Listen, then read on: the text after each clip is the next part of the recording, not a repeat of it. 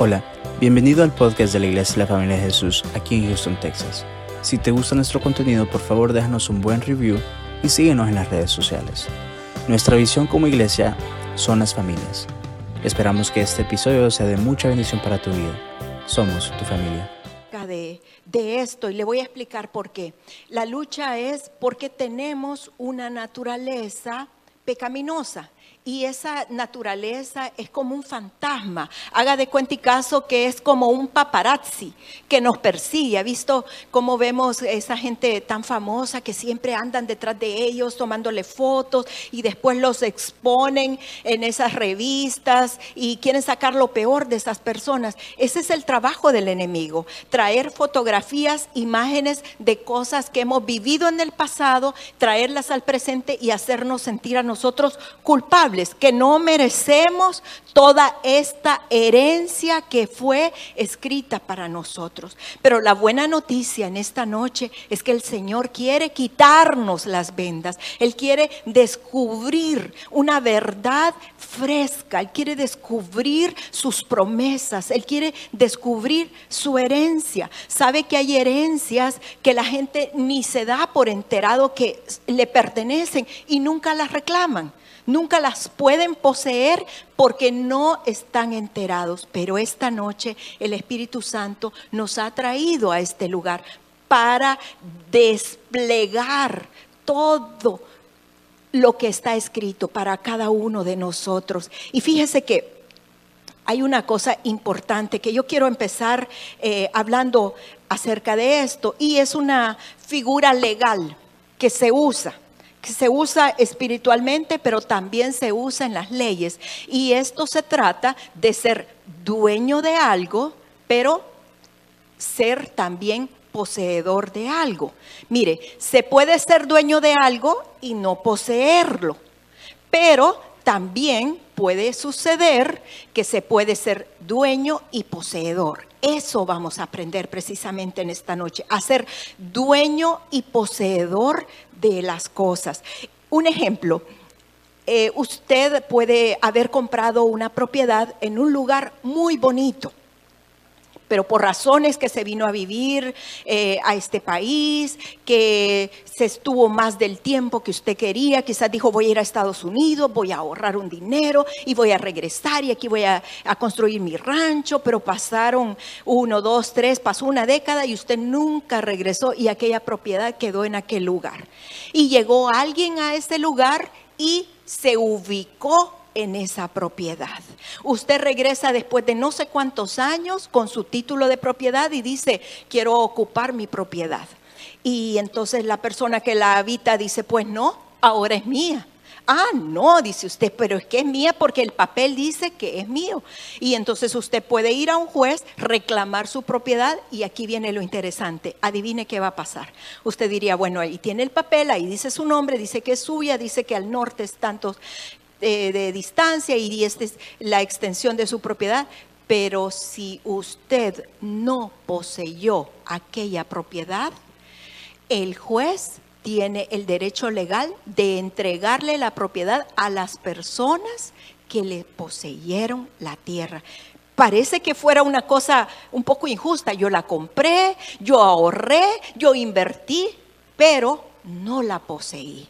Fíjese qué tremendo es esto. Espiritualmente es algo semejante lo que tiene que ver con el Señor. Aquí está escrito y detallado uno a uno de los beneficios que tenemos de haber tenido a nuestro Señor Jesucristo como nuestro Salvador.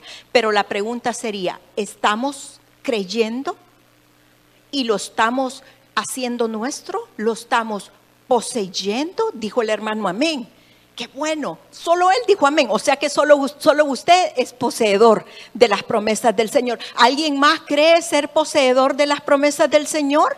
¿Ah? Amén. Hoy sí oigo más amén. Un poquito más. Pues vamos a ver. Si no están muy convencidos, yo espero que el Espíritu Santo nos convenza en esta noche. Mira, hay una cosa bien interesante. El Señor siempre habla de que debemos de creer como creen los niños. ¿Verdad? Lo ha visto, es una, es una porción muy común dentro de la palabra. ¿Por qué? Porque si usted le dice a un niño, te voy a llevar a tal parte, el niño absolutamente lo cree.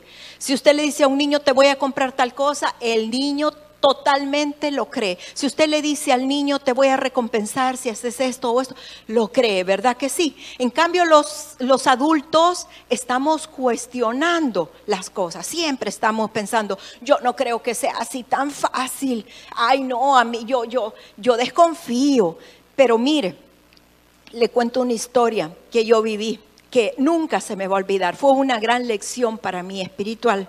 Un viernes nosotros invitamos a una hermana muy linda a compartir aquí la palabra.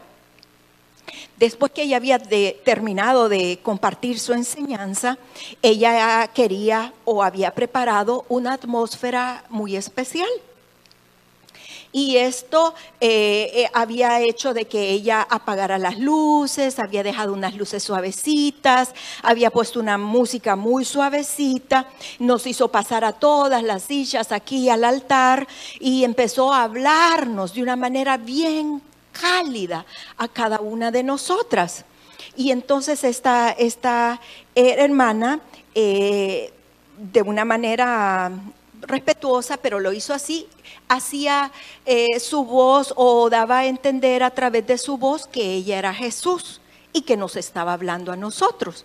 Entonces esta hermana empieza a decirnos algo como esto, eh, aquí estoy, he venido por ti, sabes que te amo. Quiero que sepas que siempre me has importado pero no te puedo ver, pero te estoy hablando a ti, decía la hermana. A todo este tiempo nosotros estábamos eh, postradas, adorando con nuestros ojitos cerrados y la hermana seguía hablando. A ti te hablo, decía la hermana. Responde porque el llamado es para ti. Pero todas estábamos calladitas bajo una gran unción. Yo tenía una de mis niñas todavía muy pequeña y yo sentía a mi niña que estaba bien inquieta a mi lado. Y, no, no, me dejaba que yo me concentrara. Y entonces esta niña estaba volteándome a ver y, haciendo movimientos, cuando de repente yo siento que la hermana sigue con este tipo de, de, de ministración diciendo, ¿quién eres? ¿Sabes quién eres? Y mi niña empieza a decir, sí, soy la Melanie. Y entonces yo cuando oigo eso, en mis planes no era decir su nombre, perdón, pero todas la amamos, ¿verdad? Entonces, y cuando yo oigo esto, le aprieto la mano, pero la hermana eh, eh, empieza a decir, pero es que no te escucho. Y mi niña empieza a hablar más fuerte, soy yo, la Melanie, decía. Y, y sabes que te amo, no, no sé, pero. Pero yo quiero estar contigo. Ok, aquí estoy, le respondía. Ven a mí. Y cuando yo siento la Melanie se estaba parando y estaba yendo. Bueno, fue una cosa que yo no sabía qué hacer porque la hermana había preparado de una eh, o sea, el ambiente de un modo tan especial que lo que ella menos se imaginó es que iba a haber una niña que le iba a creer lo que ella estaba diciendo, lo que ella estaba hablando. Y por eso es que el Señor Jesucristo quiere que seamos como niños, que le creamos sus promesas, que creamos lo que Él ha dicho de nosotros. Y los niños son así, los niños no cuestionan, los niños creen y en esta noche ese es el desafío para nosotros, el que podamos creer. Y mire qué, qué importante es creerle al Señor. Y quiero que, que, que usted me comprenda esto, porque la palabra enseña de que cuando usted es poseedor de algo, usted tiene el uso, el fruto y toda la autoridad sobre lo que a usted le pertenece. Mire, acompáñeme por favor al libro de Josué. En el capítulo 18, el verso 3, mire lo que dice la palabra. Quiero eh, decirle que el Señor le promete al pueblo de Israel darle una tierra donde fluye la leche y la miel. Y según el Señor lo describe, lo hace desde mucho antes de que el pueblo llegue a ese lugar. Pero mire el desafío que el Señor a través del profeta Josué le da a su pueblo. Josué 18.3 dice lo siguiente, y Josué dijo a los hijos de Israel, ¿hasta cuándo seréis negligentes para venir a poseer la tierra que os ha dado Jehová, el Dios de vuestros padres. Josué le está preguntando a su pueblo, ¿hasta cuándo van a ser negligentes? Mire, es como que es como que Dios está exasperado esperando una respuesta respuesta proactiva de nuestra parte. ¿Hasta cuándo, pregunta el Señor, vamos a entender que debemos poseer? O sea, no solo decir que, que yo soy hija de Dios y por lo tanto Él es mi Padre y yo soy la dueña, soy la heredera de Él. No solo eso es suficiente, sino vivir, disfrutar la herencia que el Padre me ha dado. De eso se trata la vida cristiana, de eso se trata la vida en abundancia. Porque de qué le sirve a usted decir que todo lo puede en Cristo que le fortalece y al primer problema está llorando, quejándose, profetizando mal. ¿Verdad que no tiene, no tiene eh, ninguna congruencia? Que lo diga a que no lo viva, ¿verdad que no? Y mire, mire la palabra del Señor, dice Efesios 1:3 que él nos ha bendecido, dice, con bendiciones celestiales de la tierra y del cielo. Así que nosotros tenemos el derecho de ser poseedor de eso. Y aquí viene una palabra en la cual yo me quiero eh, agarrar de esta noche y de aquí quiero partir. Y está en Juan capítulo 16, quiero leer del verso 7 y el 8. Quiero que usted lea conmigo, por favor, y me acompañe. Dice la palabra, hablando el Señor de su partida y anticipando la venida del Espíritu Santo, en el verso 7 dice, yo os digo la verdad, os conviene que yo me vaya, porque si no me fuera, el consolador no vendría a vosotros, mas si me fuere, os lo enviaré. Mire el verso 8. Y cuando Él venga, convencerá al mundo de pecado, de justicia y de juicio. Tres cosas. Dice que cuando el Espíritu Santo venga, nos va a convencer de pecado, de justicia y de juicio pecado, justicia y juicio. ¿Cómo es eso? Mire, quiero que ponga mucha atención en el verso 8, dice que nos va a convencer. Esa palabra, si usted la busca en griego, es la palabra que se escribe alego o aleco en griego. ¿Y sabe qué significa? También es una palabra legal, o sea, jurídica, con una autoridad total y se utiliza en el ambiente espiritual, pero también en las leyes, como cuando usted está delante de un juez y lo están acusando de algo.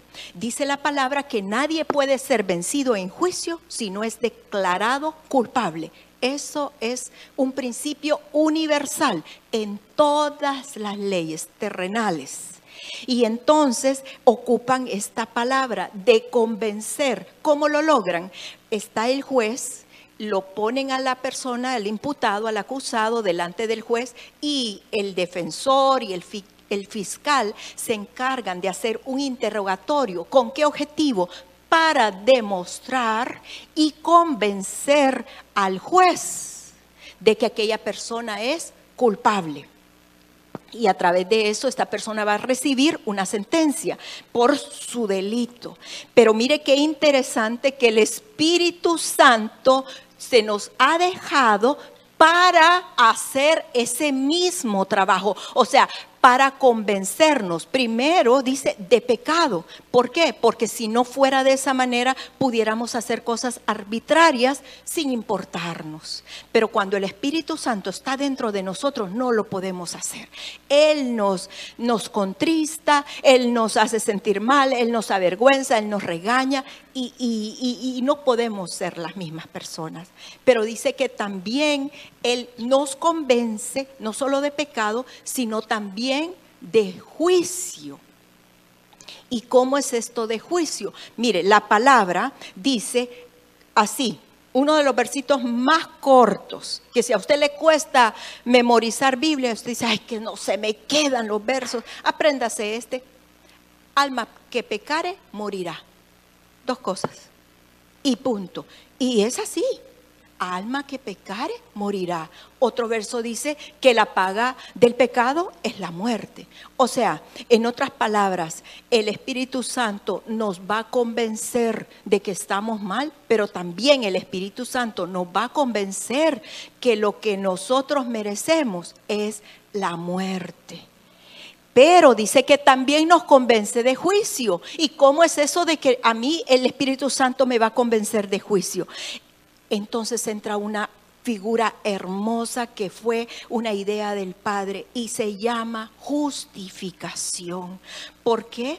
Porque en un juicio, si usted es declarado culpable, usted tiene que enfrentar una sentencia. Pero en nuestro caso, nosotros hemos transgredido la ley y hemos pecado en contra del Señor. Quiere decir que la paga de nuestro pecado es muerte, pero aquí viene una figura hermosa. El Señor Jesucristo tomó mi lugar, tomó su lugar y fue a la cruz y cargó mis pecados.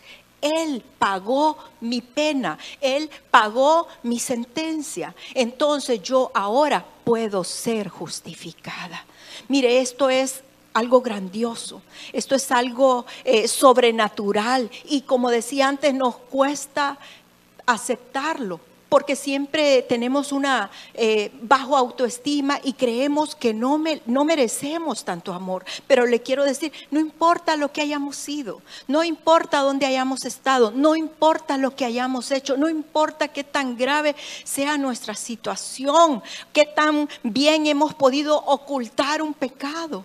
Pero a los ojos del Señor todo está descubierto. Pero lo importante es entender que somos justificados. Pero ¿cómo opera eso? Vea conmigo, por favor.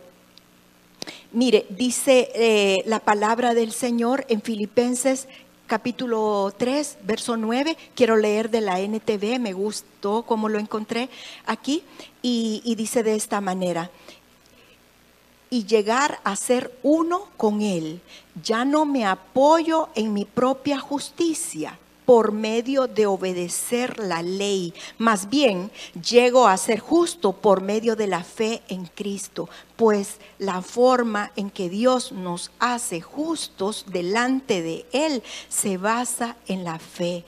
O sea, en creer como niños, en confiar que lo que Él dice es verdad, que no importa cuántas veces he fallado, siete veces cae el justo, más con todo, Él le recogerá. Así dice el Señor, y eso es lo que yo tengo que creer. Mire, y esto es tan importante lo que acabamos de leer, de leer. le digo por qué, porque el mundo está tratando de atraparnos y engañarnos. Fíjese que ahora hay una corriente popular dentro de los creyentes. Y es una corriente de acogerse bajo la ley. Y entonces toda la gente, todo alrededor está mal. ¿Sabe por qué? Porque no cumple la ley.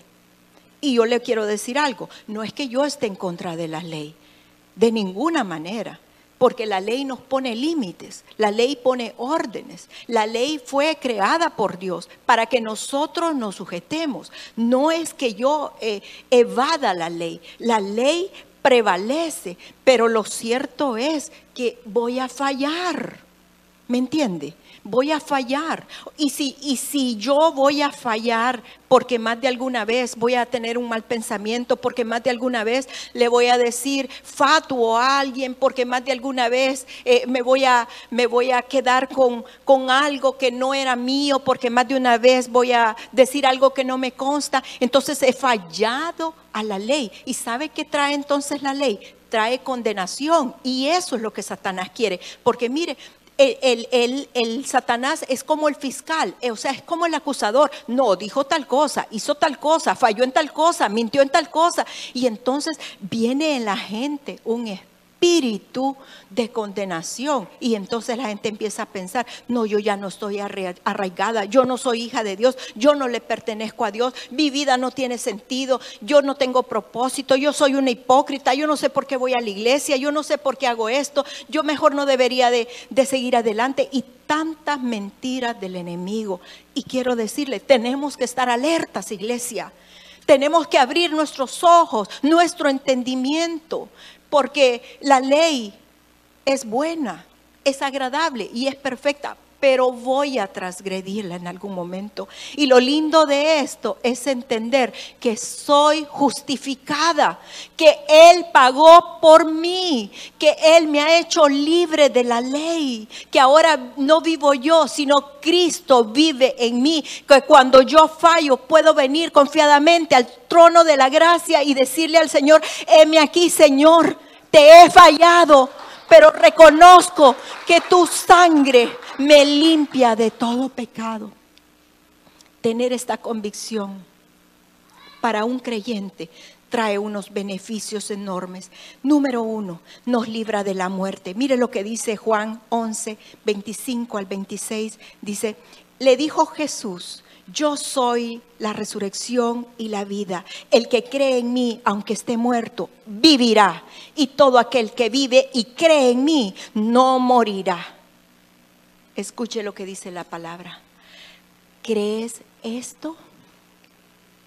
Mire, hay un ambiente de muerte en el mundo que no se puede controlar. Y la gente está sin esperanza. La gente está diciendo, no, disfrutemos el hoy, hagámoslo todo hoy, porque como ¿quién, sabe lo que va a pasar mañana? Y no es correcto, porque nosotros como hijos de Dios sabemos que Él nos ha librado de la muerte. Mire, dice que Él es la resurrección y la vida. Que el que crea en Él no morirá, sino que vivirá y tendrá vida eterna. ¿Cómo es eso, hermano? Mire, si yo estoy aquí corporalmente, físicamente, un día voy a dormir en el Señor, porque aquí cuando habla de muerte, la palabra original no habla de, muerte en sí, sino de reposo cuando habla de este, de este verso, o sea, de descansar, como cuando usted se da un pestañazo y se duerme un ratito y se descansa. Entonces, si yo un día el Señor me llama, físicamente voy a dejar de estar, pero no voy a morir, dice el Señor que voy a vivir eternamente. Y si yo ya no estoy, como el caso de algunos que partieron antes, entonces ellos físicamente no están como estoy yo, pero están vivos en el Señor. Quiero decirle una cosa muy importante, ponga mucha atención. La palabra del Señor, y dígame si es cierto, dice que Él, Él es un Dios de vivos y no de muertos. ¿Cuántos lo saben? ¿Habrá alguien que ignora esa verdad? Todos sabemos. Él es un Dios de vivos y no de muertos, correcto. Pero ¿por qué dice la palabra? Yo soy el Dios de Abraham, el Dios de Isaac y el Dios de Jacob. ¿Por qué lo dice? ¿Lo dice o no lo dice? ¿Verdad que lo dice? ¿Y ellos están aquí? Físicamente no están. Duermen. Pero Dios es el Dios de ellos y Él es un Dios de vivos. Quiere decir que la muerte no es un problema para los que hemos creído, como cree un niño, como cree el que cree que ha sido justificado por la sangre de Cristo. Mire otro beneficio más, Él nos da la victoria sobre los espíritus demoníacos. Vaya conmigo a Colosenses 1:13. Dice, capítulo 1, verso 13, el cual nos ha librado de la potestad de las tinieblas y trasladado al reino de su amado Hijo. Mire qué tremendo. Porque hoy en día el príncipe de este mundo es Satanás. Y él es el príncipe de las tinieblas, o sea, de la oscuridad. La oscuridad no te puede guiar a la luz, pero quiero decirte lo que sí hace la luz. La luz te puede sacar de la oscuridad. Donde hay luz no hay tinieblas. Y Jesucristo dice que Él es la luz, Él es lámpara a nuestros pies. Entonces nosotros tenemos que estar conscientes, alertas, despiertos, reconociendo que la potestad de las tinieblas no ejerce autoridad sobre nosotros. Y tenemos que hablarle a otros de esta gran verdad. No podemos permitir que gente se esté suicidando, no podemos permitir la depresión, no podemos permitir la pobreza, no podemos permitir la enfermedad, no podemos permitir las estrategias y los engaños de un Satanás que ha sido derrotado en la cruz del Calvario, porque Cristo lo venció. En esa cruz hemos encontrado libertad. Mire, Dios dice que le amemos con la mente que le amemos con todas las fuerzas y con todo el alma. ¿Verdad que así lo dice? Pero Satanás quiere apoderarse de nuestra mente.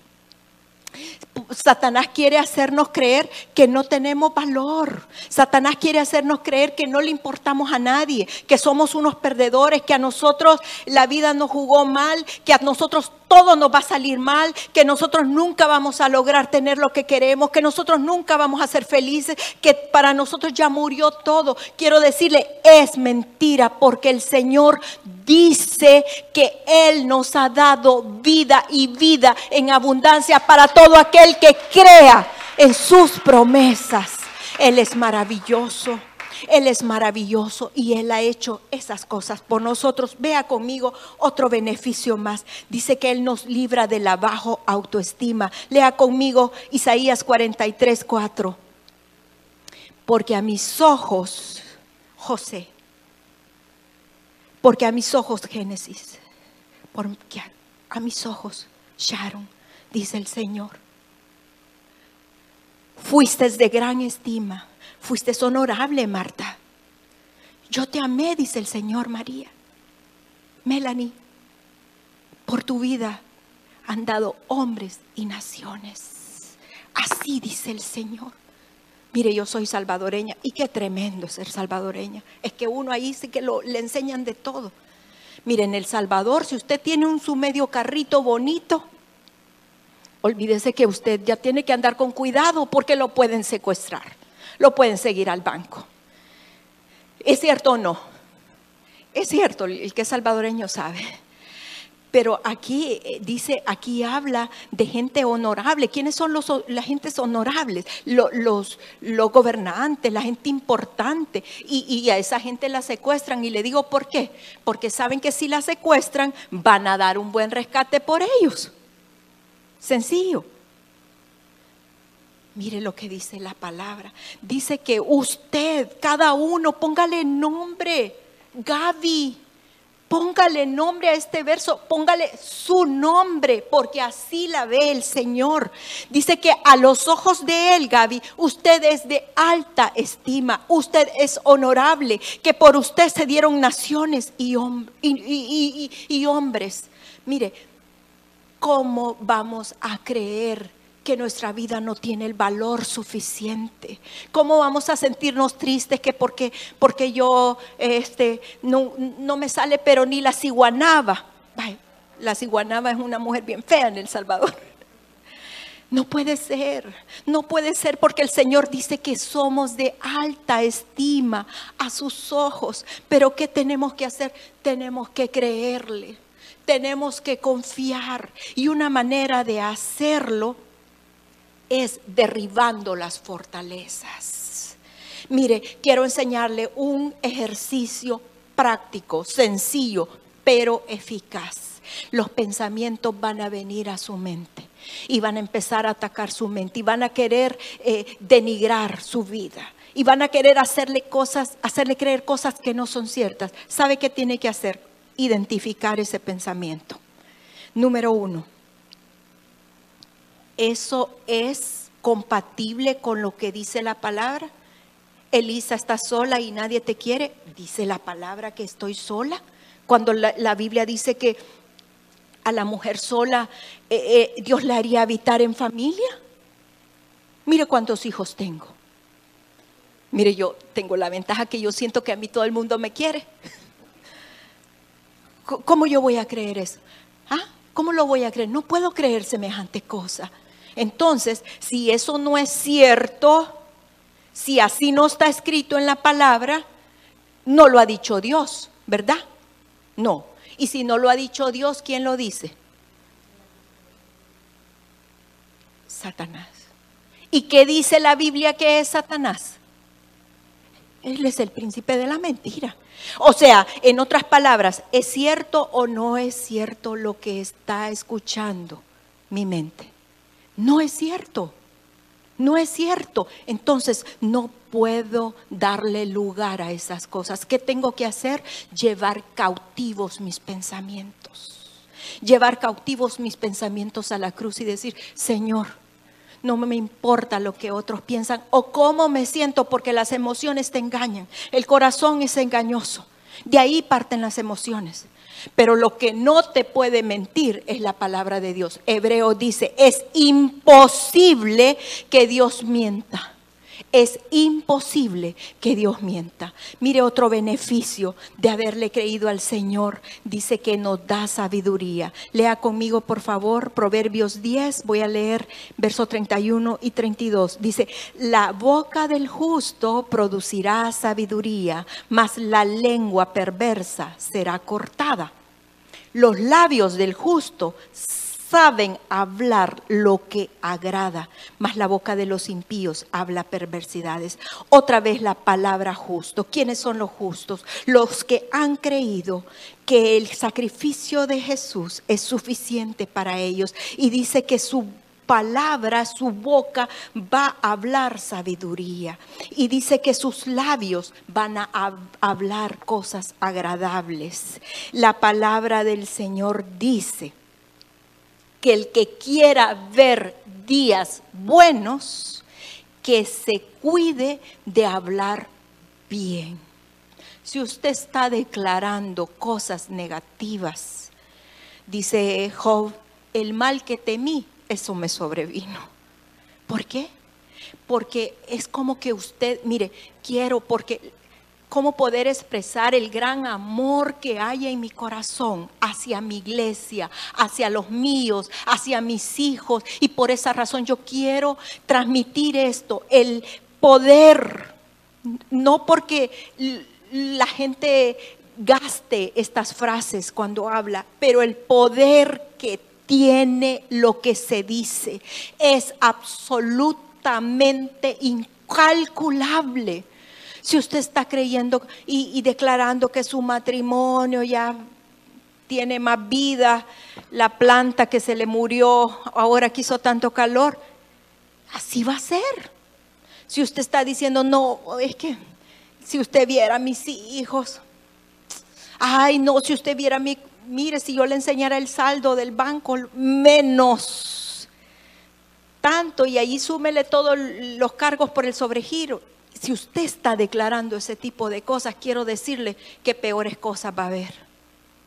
Pero dice la palabra que el justo habla sabiduría y que sus labios hablan palabras agradables. Por eso después dice Proverbios que el que quiera ver días buenos, que se cuide de hablar bien. Cuide su boca de hablar hable bien, profetice bien, por favor. ¿Quiere ver días buenos? ¿Cuántos de aquí quieren ver días buenos? Todos, todos. Cuidemos mucho lo que decimos, lo que hablamos. Mire un beneficio más dice que nos da convicción del regalo del Espíritu Santo. Efesios 1 del 13 al 14. En él también vosotros, habiendo oído la palabra de verdad, el evangelio de vuestra salvación y habiendo creído en él, fuiste sellado con el Espíritu Santo de la promesa, que es las arras de nuestra herencia hasta la redención. Mire cómo dice, de la posesión adquirida para alabanza de su gloria. Mire, qué tremendo. Cuando una muchacha y un muchacho se casan enamorados, vienen al, altar y una de las cosas bonitas que hacen es que se entregan unas arras y se dan sus votos de amor. Y, y quiero decirle que eso es un acto súper poderoso espiritualmente hablando. Pero mire qué lindo el Señor que toma la misma figura, porque la iglesia es su novia su prometida y Él es el esposo. Y dice que Él nos ha dado las arras y estas arras es el Espíritu Santo. Y esa es la, la garantía que tenemos de su redención. Mire, el final del discurso es simple y sencillo. Él nos invita a que caminemos con Él. Nos invita a seguirlo, pero yo pensaba, si, si yo le digo a alguien, mire, sígame, yo puedo ir adelante, ¿verdad? Y dejar a aquella persona atrás. Pero cuando el Señor nos habla de seguirle, amados, eh, nos habla de acompañarle, de ir de la mano, de disfrutar a su lado. Así es el Señor de bueno. Así es el Señor de especial que nos quiere llevar a lugares de reposo, nos quiere llevar a lugares delicados, nos quiere dar todos sus tesoros, porque nos ama pero tenemos que estar convencidos de ellos, tenemos que haberle creído al Señor y tenemos que haberle hecho también de nosotros nuestro poseedor. Es bien fácil decir, yo ya le entregué mi vida al Señor. La pregunta sería, ¿en verdad lo has hecho? ¿Él es tu poseedor? ¿Le has entregado tus sueños? ¿Posee el Señor tus sueños? ¿Has entregado tus hijos? ¿Posee el Señor tus hijos? O sea, tiene todo el derecho total y absoluto el Señor sobre tus hijos. ¿Qué me dices de tu trabajo? De tu carácter. Hay gente que parece un, un una media llamita, se enciende y enciende todo un bosque.